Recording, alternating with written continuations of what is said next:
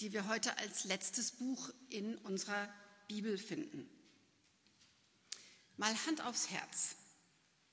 Wer von uns hier heute Morgen hatte noch nie in seinem Leben eine derartige Vision von Jesus Christus?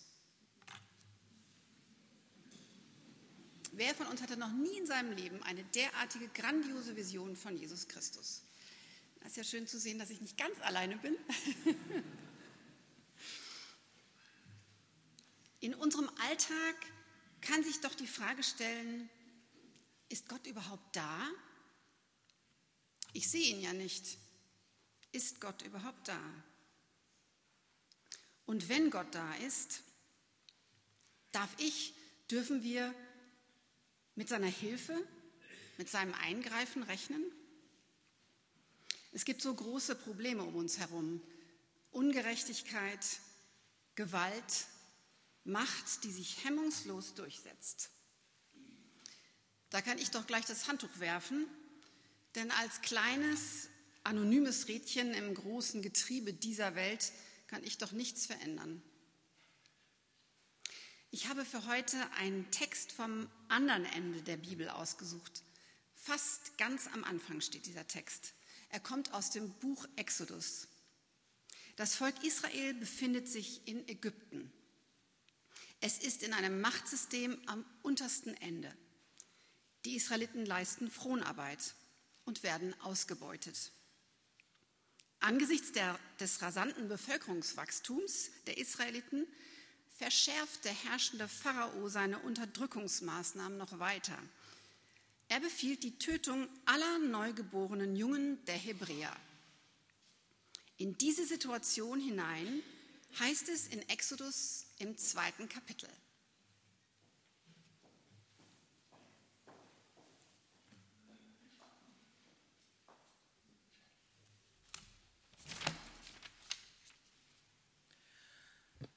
Und ein Mann vom Haus Levi ging hin und nahm eine Tochter Levi zur Frau. Und die Frau wurde schwanger und gebar einen Sohn. Als sie sah, dass er schön war, verbarg sie ihn drei Monate lang. Und als sie ihn nicht länger verbergen konnte, nahm sie für ihn ein Kästchen aus Schilfrohr und verklebte es mit Asphalt und Pech, legte das Kind hinein und setzte es in das Schilf am Ufer des Nil. Seine Schwester aber stellte sich in einiger Entfernung hin um zu erfahren, was mit ihm geschehen würde. Und die Tochter des Pharao ging hinab, um am Nil zu baden, während ihre Dienerinnen am Ufer des Nil hin und her gingen. Und sie sah das Kästchen mitten im Schilf und sandte ihre Magd hin und ließ es holen. Und als sie es geöffnet hatte, sah sie das Kind. Und siehe, ein weinender Junge lag darin. Da hatte sie Mitleid mit ihm und sagte, das ist eins von den Kindern der Hebräer. Und seine Schwester sagte zur Tochter des Pharao, soll ich hingehen und dir eine stillende Frau von den Hebräerinnen herbeirufen, damit sie das Kind für dich stillt? Die Tochter des Pharao antwortete ihr, geh hin. Da ging das Mädchen hin und rief die Mutter des Kindes herbei. Und die Tochter des Pharao sagte zu ihr, nimm dieses Kind mit und stille es für mich, dann werde ich dir deinen Lohn geben. Da nahm die Frau das Kind und stillte es. Als aber das Kind groß geworden war, brachte sie es der Tochter des Pharao und es wurde ihr zum Sohn. Und sie gab ihm den Namen Mose, indem sie sagte, ich habe ihn ja aus dem Wasser gezogen.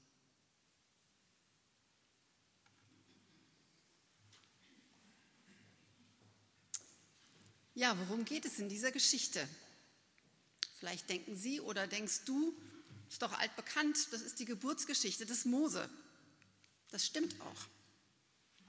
Ich möchte dich und Sie heute auf eine Entdeckungsreise mit hineinnehmen in diese uralte Erzählung. Dabei will ich einladen zu zwei Perspektiven. Perspektive 1, die drei anwesenden Frauen und Perspektive 2, der abwesende Gott. Gott wird in diesem Text kein einziges Mal erwähnt. In so einer Geschichte doch irgendwie erstaunlich, oder? Nein, eigentlich nicht. Hier wird in gewisser Weise Leben beschrieben, wie wir es doch auch kennen. Ein Mann heiratet eine Frau, sie bekommt ein Kind. In ihrem Alltag sehen sie Gott nicht. Es gibt keine Visionen, keine Engel. Sie sind auf sich gestellt. Interessanterweise taucht der Vater nur am Anfang dieser Geschichte kurz auf, dann verschwindet er wieder von der Bildfläche. Die Realität von Mutter und Kind ist furchtbar. Ausgeliefert in einem übermächtigen System versucht die Mutter zunächst, ihr Kind zu verbergen. Als das nicht mehr gelingt, vielleicht weil ihr das Kind mittlerweile zu laut geworden ist, da scheint sein Tod sicher. Mal ganz ehrlich, wer von uns hätte da als Mutter nicht heulend in der Ecke gesessen und aufgegeben? Stattdessen schauen wir uns die Mutter genau an. Sie zeigt uns, was es heißt, mutig zu sein und anzupacken. Mutig sein und anpacken. Sie praktiziert zivilen Ungehorsam. Statt ihr Kind in den Fluss zu werfen, wie vom Pharao befohlen, versucht sie seine Überlebenschancen zu erhöhen.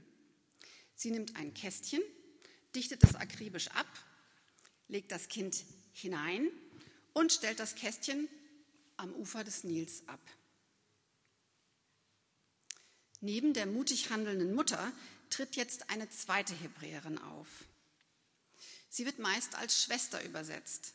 Der Begriff ist aber so weit, dass er Frauen aus der weiteren Verwandtschaft umfasst. Klar ist nur, es ist eine junge Frau, ein Mädchen, das zum gleichen Stamm wie das Kind gehört. Als junge Hebräerin ist sie hier in der sozialen Hierarchie ganz unten. Sie will erfahren, was mit dem Kind passiert. Also beobachtet sie die Situation. Bis hierher kommen die Handelnden aus dieser Geburtsgeschichte in dieser Geburtsgeschichte alle aus dem Volk Israel. Und dann tritt plötzlich die ägyptische Elite auf, in der Person einer Pharaonentochter mitsamt ihrem Hofstaat. Der Inner Circle des Machtsystems also. Diese Frau ist ausgerechnet die Tochter dessen, der den Tötungsbefehl gegen die neugeborenen hebräischen Jungen erlassen hat. Die Gefahr für das Kind spitzt sich also dramatisch zu. Mit einem Blick erkennt die Pharaonentochter auch gleich, dass das gefundene Kind ein Hebräer ist. Und dann geschieht das Erstaunliche. Denn statt nach Vorgaben und völkischer Logik in Anführungszeichen zu handeln, geschieht ein entscheidender Wendepunkt. Die Tochter des Pharao hat Mitleid mit dem Kind. Ihr Herz wird berührt vom Anblick dieses hilflosen, weinenden Feindeskinds. Sie zeigt uns, was es heißt, mutig zu sein und sein Herz berühren zu lassen. Mutig sein und sein Herz berühren lassen. Sie fühlt mit diesem Kind und das bewegt sie zum Handeln. Sie wird ihn schonen, entgegen allem, was man von ihr in ihrer Rolle am Hof, in ihrer Gesellschaft erwartet.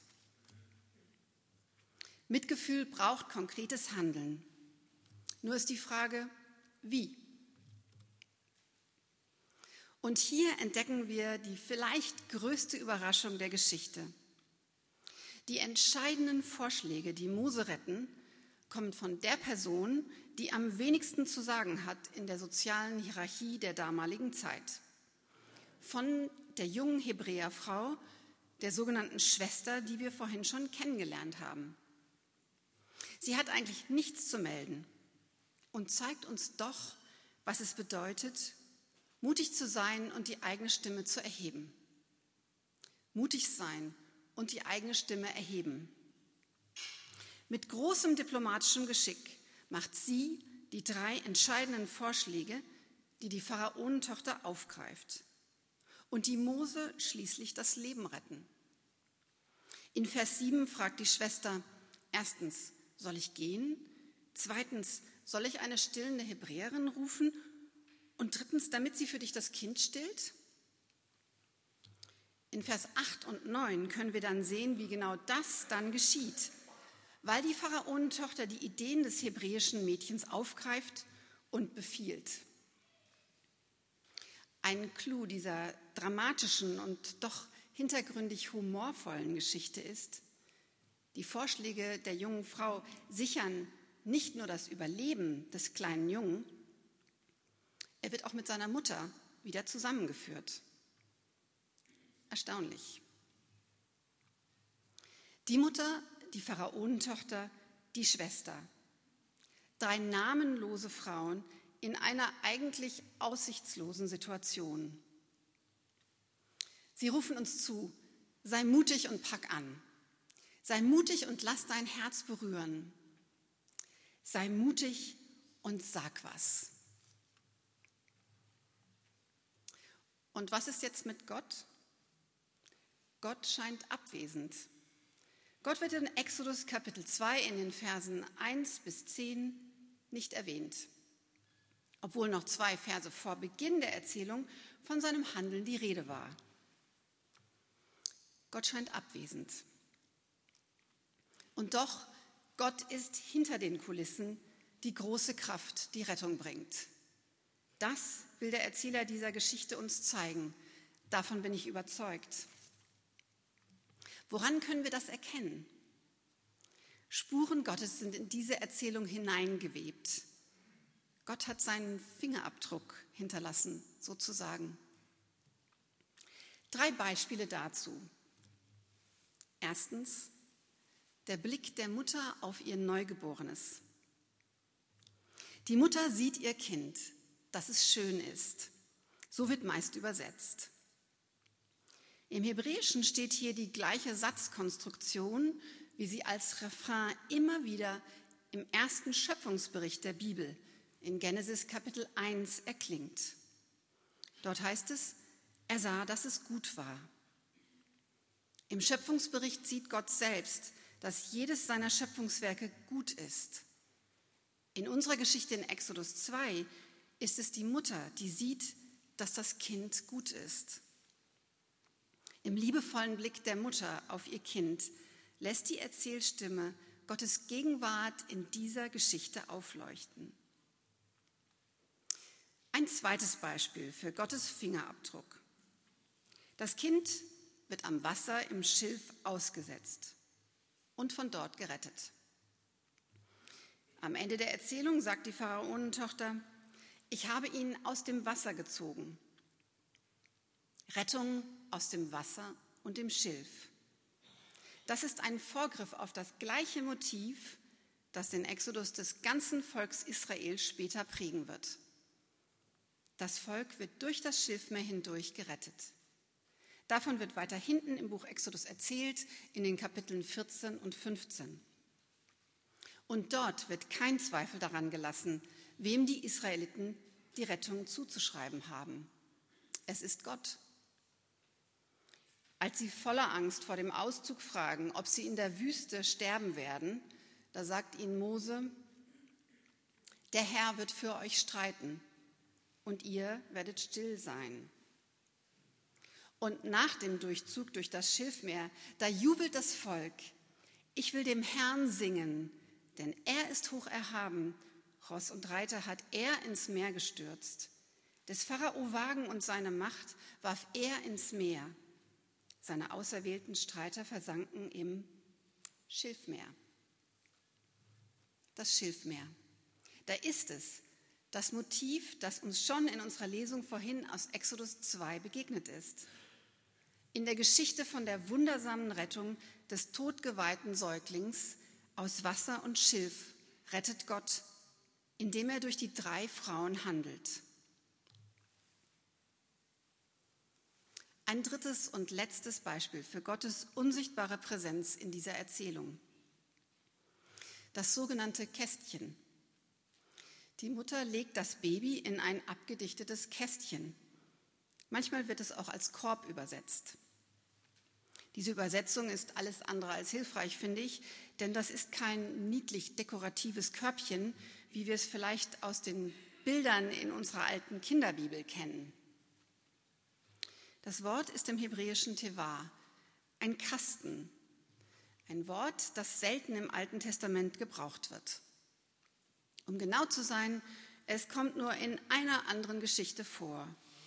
Und das sollte uns doch irgendwie hellhörig machen. Teva kommt in der Flut- und Rettungsgeschichte des Noah und seiner Familie vor, wie sie in Genesis in den Kapiteln 6 bis 9 erzählt wird. Dort gibt Gott persönlich die Anweisung zum Bau der Teva. Der Kasten in der Flutgeschichte ist eine Art Hausboot, die Arche. In der Geburtsgeschichte des Mose in Exodus 2 und in der Flutgeschichte von Genesis 6 werden die beiden Kästen abgedichtet. Beide dienen der Rettungsaktion eines Menschen und diese Rettungsaktion sichert zugleich das Überleben der Menschheit beziehungsweise eines ganzen Volks. Und hier ist er wieder, der Fingerabdruck Gottes in unserer Exodus 2 Geschichte. Hinter den Kulissen ist es Gott, der rettet aus Gefahr, symbolisiert durch das Wasser. Und zwar rettet Gott durch handelnde Menschen. Noah, der eine Arche baut, einerseits, und die mutigen, kooperierenden Frauen in Exodus 2 andererseits. Wo stehen wir also jetzt auf unserer Entdeckungsreise durch die Erzählung von Exodus 2? Ich könnte es so zusammenfassen. Rechne mit Gott, mit Gottes Anwesenheit, auch wenn er unsichtbar ist. Rechne mit Gott, sei mutig und lass dein Herz berühren wie die Pharaonentochter. Pack an wie die Mutter.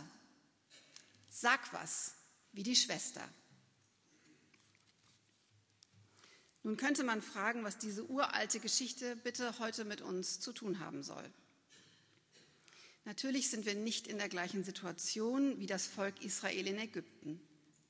Die meisten von uns sind keine Fronarbeiter und Gott sei Dank schweben unsere Kinder hier in Mainz nicht durch ein Pogrom in Lebensgefahr.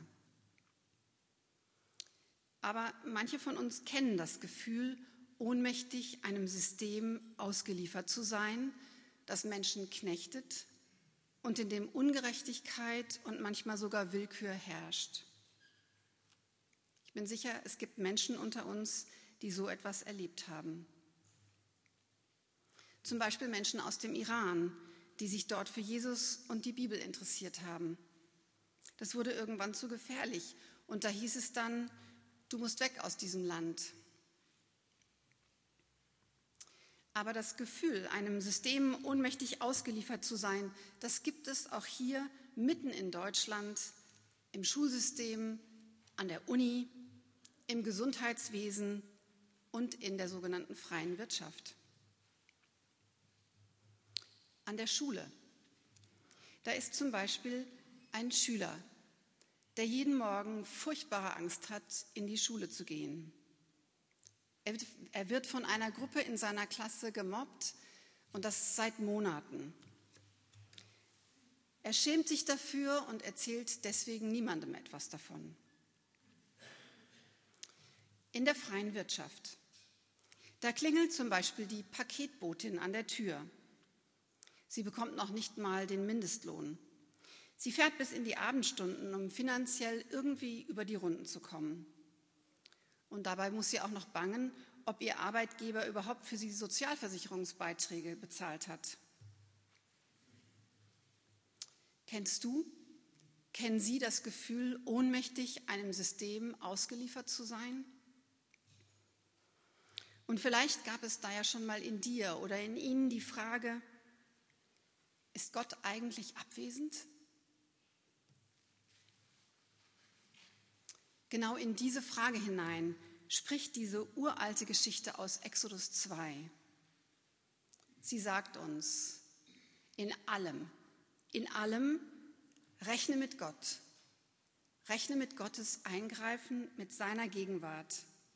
Sei mutig und Lass dein Herz berühren. Pack an. Sag was. Es gibt ein geheimnisvolles Zusammenwirken von Gott und dir. Rechne mit Gott, mit Gottes Eingreifen in deinem Leben, in unserer Stadt, in unserem Land. Gott ist da, auch wenn du ihn nicht siehst. Gott handelt im Unsichtbaren für Gerechtigkeit, für Freiheit, für Menschenfreundlichkeit. Der unsichtbare Gott handelt auch durch einzelne Menschen, die nie mit Namen in den Geschichtsbüchern stehen werden. Menschen wie die drei Frauen, wie du und ich.